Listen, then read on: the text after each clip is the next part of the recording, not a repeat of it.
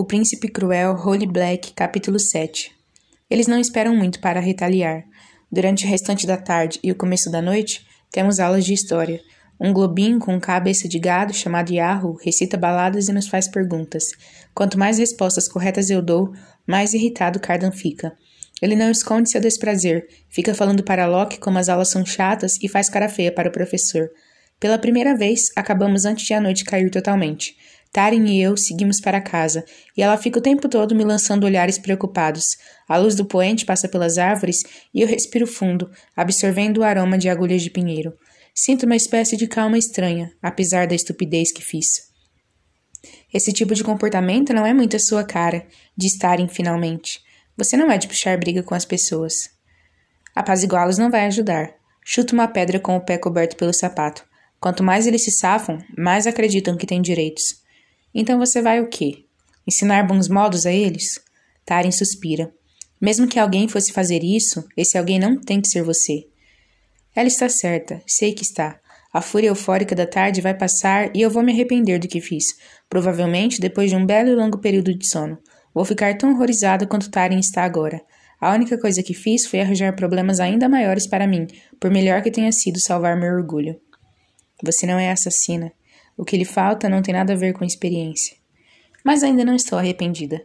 Depois de ter passado dos limites, tudo o que quero é me jogar de vez. Começo a falar quando a mão de alguém cobre a minha boca, dedos afundam no meu queixo. Eu ataco virando o corpo e vejo Loki segurando a cintura de Tarin. Alguém agarra os meus pulsos. Consigo libertar minha boca e dou um berro, mas gritos no reino das fadas são como o canto dos pássaros, comuns demais para chamar atenção. Ele sai nos empurrando bosque adentro, rindo. Ouço um gritinho de um dos garotos. Acho que eu sou que dizer alguma coisa sobre as cotovias acabarem logo, mas o resto da frase é engolido pelas risadas.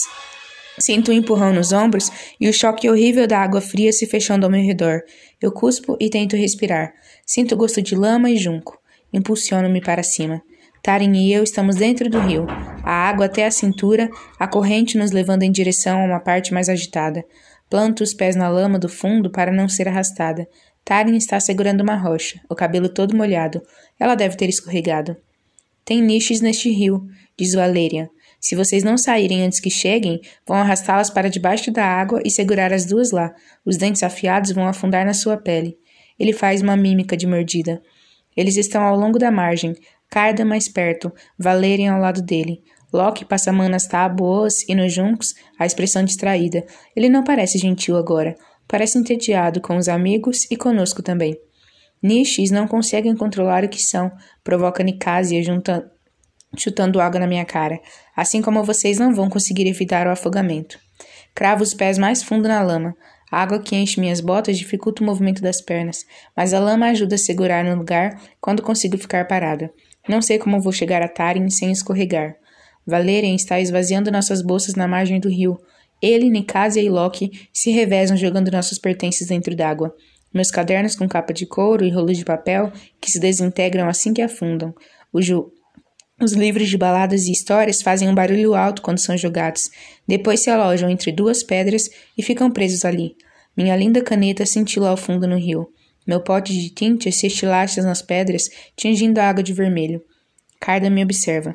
Mesmo que não erga um dedo, sei que é tudo obra dele. Veja a estranheza do reino das fadas em seus olhos. Isso é divertido? Berro. Estou tão furiosa que não sobrou espaço para sentir medo. Vocês estão se divertindo?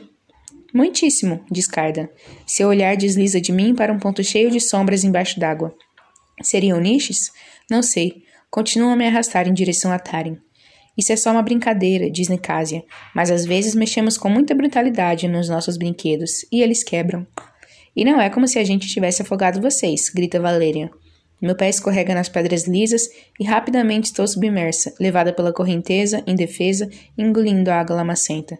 Entro em pânico, resvogelando. Estico a mão e agarro a raiz de uma árvore.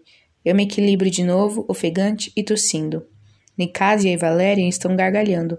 A expressão de Loki é ilegível. Carda está com o pé no junco, como se para ver melhor. Furiosa e engasgada, volto até Tarin, que se adianta para segurar minha mão e apertar com força. Pensei que você fosse se afogar, diz ela, um toque de histeria na voz. Estamos bem, respondo. Cravo o pé na lama novamente e estico a mão para uma pedra. Encontro uma grande o suficiente e a levanto, verde e escorregadia por causa das algas. Se os niches vierem, vou afastá-los. Pare, diz Carda. Ele está olhando diretamente para mim.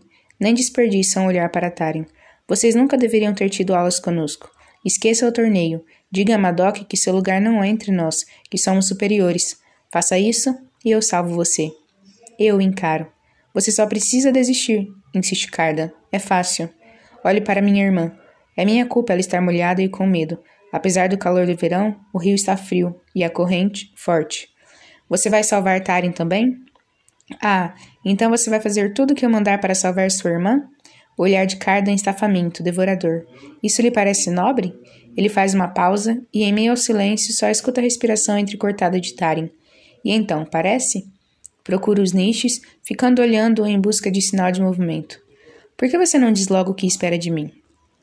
Interessante. Ele dá um passo mais para perto, se agacha e nos olha na mesma altura. Tem tão poucas crianças no reino das fadas que nunca viam de nós como um irmão gêmeo. É como ser duplicado, ou está mais para ser dividido ao meio. Não respondo. Atrás dele, vejo Nicasia passar o braço pelo Diloc e sussurrar alguma coisa. Ele a olha com uma expressão mordaz e ela faz beicinho.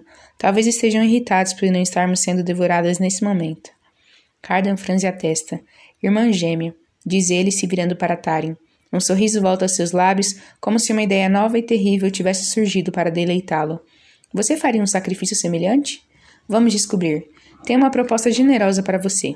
Suba à margem e beije minhas bochechas. Depois disso, desde que não defenda sua irmã com palavras ou com atos, eu não vou penalizar você pelo desafio dela. Não é uma, bo... não é uma boa barganha? Mas isso só vai acontecer se você vier até nós agora e a deixar aí, se afogando. Mostre para Jude que ela sempre vai estar sozinha. Por um momento, Taren fica imóvel, paralisada. Vá, digo, eu vou ficar bem. Ainda assim, dói quando ela segue em direção à margem, mas é claro que Taren deve ir. Ela vai ficar em segurança, e o preço não é tão alto. Uma das formas pálidas se separa das demais e vai nadando em direção à minha irmã, mas minha sombra na água faz a criatura hesitar. Finge que vou jogar a pedra e a criatura se assusta.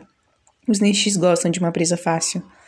Valerian segura a mão de Taren e a ajuda a sair da água como se ela fosse uma dama importante.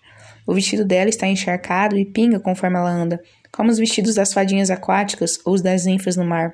Taren encosta os lábios azulados nas bochechas de Carda, uma e depois a outra.